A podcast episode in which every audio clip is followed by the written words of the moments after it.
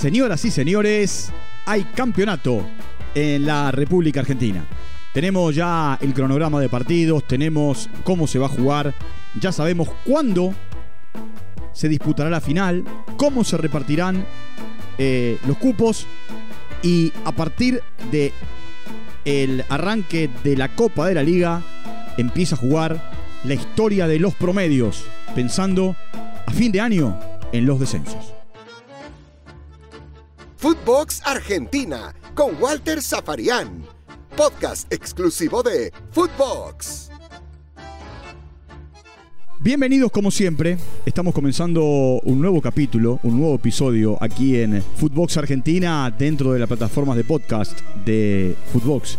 Este es nuestro encuentro número 123. Se pone en marcha oficialmente el fútbol argentino. Es cierto que va a haber eh, todavía un tiempo. Eh, hoy estamos a 12 del el mes de enero. Estamos exactamente a un mes del comienzo del campeonato. Un campeonato que debía comenzar el eh, viernes 4 con su continuidad, el sábado 5, eh, perdón, sábado 5 y domingo 6 y, lunes 7 de eh, el mes de febrero, pero ante la gran cantidad de casos de COVID en todos los clubes, en todos los equipos de primera división y también en los equipos de resto de las categorías, desde la liga profesional decidieron a partir de un pedido de los clubes, aceptar ese pedido y comenzar el campeonato el... eh, bueno, se- siem- siempre, se pone como mojón un domingo, siempre se pone como, eh, como ocurre en Copa Libertadores, que se pone un miércoles y después hay partidos que, que se juegan, eh, bueno, lo- los martes y los jueves en Libertadores. Bueno, acá eh, lo que está claro es que el eh, sábado, en realidad domingo, domingo 13 de eh, el mes de febrero va a comenzar el campeonato y que en realidad va a comenzar el viernes previo, pero el domingo oficialmente es la fecha mojón. Y se sortearon las dos zonas de la, de la Copa de la Liga Profesional, bueno, en este caso 2022. Repasemos cómo han quedado cada uno de esos dos grupos, cómo se va a jugar la primera fecha y por supuesto un montón de situaciones que rodean al campeonato doméstico en la República Argentina. Talleres San Lorenzo, Defensa, Sarmiento, Banfield, Argentinos, Gimnasia Racing, Unión, Atlético Tucumán, River, News, Patronato y Platense son los 14 equipos de bueno, la primera de las zonas. La otra zona tiene a Godoy Cruz, a Huracán, a Arsenal, a Barraca Central, a Lanús, a Vélez, a Estudiantes Independiente, Colón, Central Córdoba de Santiago del Estero Boca, Rosario Central, Aldo Civi y Tigre. Como particularidad, el sorteo dejó a los dos equipos ascendidos en, eh, en la, misma, en la misma zona. Oh, Esto tiene, no. tiene un porqué. Tiene un porqué eh, que por supuesto eh, voy a, explicarles, voy a, contarles eh, ahora. ¿Por qué? Porque la fecha 7, primero quiero contarles que esto se va a jugar en eh, fechas que tienen que ver con el todos contra todos en, la fase en la fase de grupos que tiene que ver con el hecho de, de jugar 13 partidos, porque son 14 por grupo, más una fecha que íntegramente va a ser de clásicos. Una fecha para alquilar balcones. ¿eh? Para. Si la, si la liga es interesante y linda, para sentarse delante del televisor o ir al estadio, ahora que se puede, y ver los partidos, la fecha número 7 eh, es una fecha de esas que, eh, bueno, el fin de semana, ese del 20 de marzo, tomo domingo 20 de marzo, puede ser viernes 18, eh, sábado 19, domingo 20 o lunes 21, es para no moverse de eh, el sillón con el control remoto y, viendo los partidos. ¿Y cuáles son los clásicos? Y por qué acá tiene mucho que ver esto con contaba de que eh, Barracas y eh, y Tigre cayeran en el mismo grupo. Por esto, mire. En esa fecha 7 van a jugar San Lorenzo Huracán, Gimnasia Estudiantes, Defensa y Arsenal, Argentino Juniors y Vélez, River y Boca, Talleres con Godoy Cruz, Atlético Tucumán Central Córdoba, Lanús Banfield, Independiente Racing, Rosario Central News, Aldo Civi Patronato, Colón Unión, Tigre con Platense, vuelve a jugarse el eh, histórico clásico de, Tigre y Platense en primera división después de eh, más de 25 años. Y Barraca Central jugará en esa fecha contra Sarmiento de Junín. El clásico entre San Lorenzo y Huracán se va a jugar en el estadio Pedro Videgain. El clásico de La Plata en la casa de gimnasia, en el Bosque, en 60 y 118.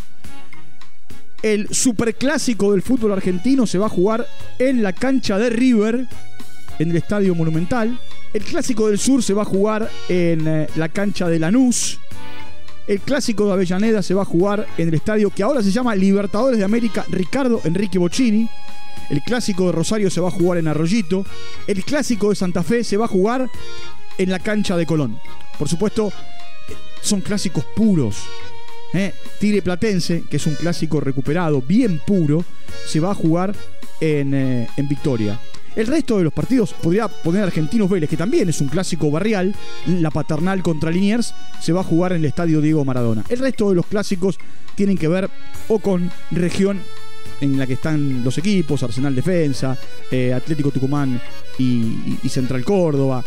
Por allí, Córdoba y Mendoza. Ahí no hay tanto clásico, pero bueno, antes el clásico de Godoy Cruz era San Martín de San Juan, hoy en segunda división. El de Talleres era Belgrano, hoy en segunda división. Y por eso se van armando los, los combos de, esta manera. Eh, otro pequeño detalle que va a tener este campeonato es la situación de los descensos. Eh, por supuesto, se viene acumulando en la tabla de, de los promedios, pero casi nadie la miraba. Yo me acuerdo que alguna vez, charlando con algunos jugadores que están en equipos que pelean por eh, permanecer en primera, me decían que eh, algunos miraban y otros no. Se van a ir dos equipos al descenso. Los dos últimos de la tabla acumulada. Esto va a ser allá por eh, fines de octubre, pero hay que sumar puntos como fue muy importante sumar puntos todo el año pasado en la Copa y en el campeonato de la segunda parte del año. En este momento, en este momento, cuando arranque el campeonato, por supuesto, los equipos que recién ascendieron, Barracas y Tigre, arrancan con cero de promedio. Todo lo que acumulen va a ser para sumar mucho o para quedar hundido en la zona baja de esta tabla de promedios. De los otros 26 equipos en primera, Hoy los dos peores promedios los tienen Sarmiento y Patronato. Ahí nomás de Patronato están Godoy Cruz, Aldo Civi y Arsenal, que son hoy los cinco equipos más comprometidos. Después, es cierto, necesitan sumar, aparece Central Córdoba, Atlético Tucumán, Huracán, Platense, Banfield, ya más cortado, Gimnasia Esgrima de la Plata. ¿Qué tienen que hacer estos equipos en las 14 fechas del el torneo que arranca en exactamente un mes y en las 27 fechas del próximo campeonato?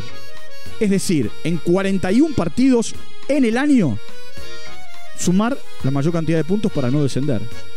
La fase esta de, de, grupo va a terminar, va a concluir el 8 de mayo. Un pequeño detalle, a diferencia de lo que ocurría en la temporada pasada, eh, no, no se va a jugar al fútbol en fecha FIFA. No se va a jugar al fútbol cuando el seleccionado argentino juegue partidos. Por ejemplo, eh, fines de marzo, cuando se jueguen los últimos dos partidos de eliminatoria con Ecuador en Quito y con eh, Venezuela en la República Argentina. Un campeonato que originalmente iba a empezar el último fin de semana de enero, pero que como hay eliminatorias, se pasó una semana más y por los casos de COVID una semana más.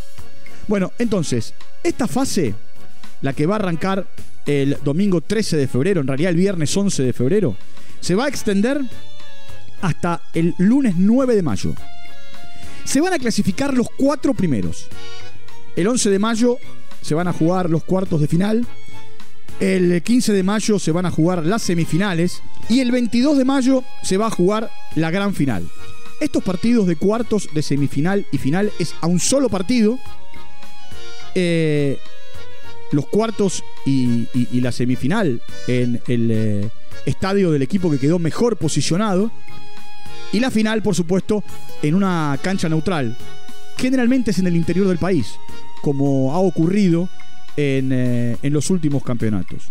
Hay algunas cosas más que me gustaría contarles. El campeonato va a terminar el 22 de mayo. Una vez terminado el campeonato, los equipos tendrán tres semanas de receso. Es decir, que hasta el 12 de junio tendrán un tiempo vacacional.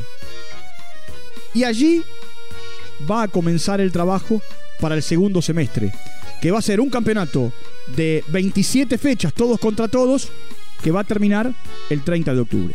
Quien resulte ganador de la Copa de la Liga como ocurrió con Colón, se va a clasificar a la Libertadores del 2023. Va a ser el primer equipo argentino clasificado a la Copa Libertadores del 2023. Es más, me animo a decir que en el mes de mayo va a ser el primer equipo argentino de toda América clasificado a la Copa Libertadores del 2023. Y también tendrá la potestad el día 7 de noviembre, quien resulte campeón de la Copa de la Liga, de jugar el trofeo de campeones. Ese es un poco el panorama del año futbolero en la Argentina, que sigue moviéndose con las pretemporadas y con eh, las puestas a punto, que sigue con eh, todo lo que tiene que ver con el andar del mercado de pases y con un campeonato que tiene esta primera fecha como para cerrar el podcast de hoy.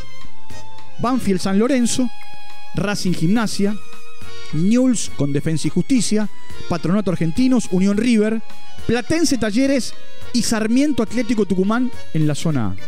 En la zona B, Huracán Lanús, Estudiantes Independiente, Arsenal Rosario Central, Vélez Aldo Civi, Boca Colón, Godoy Cruz Tigre, Rosario, eh, perdón, Central Córdoba de Santiago del Estero ante Barraca Central.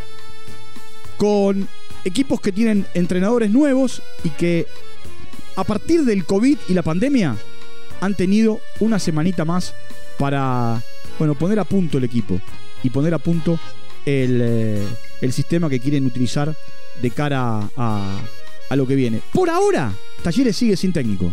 Lleva 12 días de pretemporada. Se ultiman detalles para que Ángel Guillermo Hoyos, el ex técnico en Argentina de Aldo Civi, de Talleres, entre otros equipos, y que dirigió mucho tiempo eh, en el exterior, dirigió mucho en Chile, eh, dirigió al Barcelona, eh, fue técnico de Messi en las inferiores del Barcelona, sea el técnico del equipo cordobés de cara a la Libertadores. punto final para nuestro podcast, para nuestro encuentro número 123. Nos vamos a reencontrar en cualquier momento. Les recuerdo, entren a las plataformas, allí Footbox, Footbox Argentina, nos siguen, están muy pendientes. Las 24 horas, los 7 días de la semana, ya tienen 123 podcasts de Footbox Argentina, más otros 2.500 que hacen mis amigos y mis amigas para disfrutar y compartir. Un abrazo grande y será hasta cualquier momento. Chao, hasta la próxima. Footbox Argentina con Walter Zaparián, podcast exclusivo de Footbox.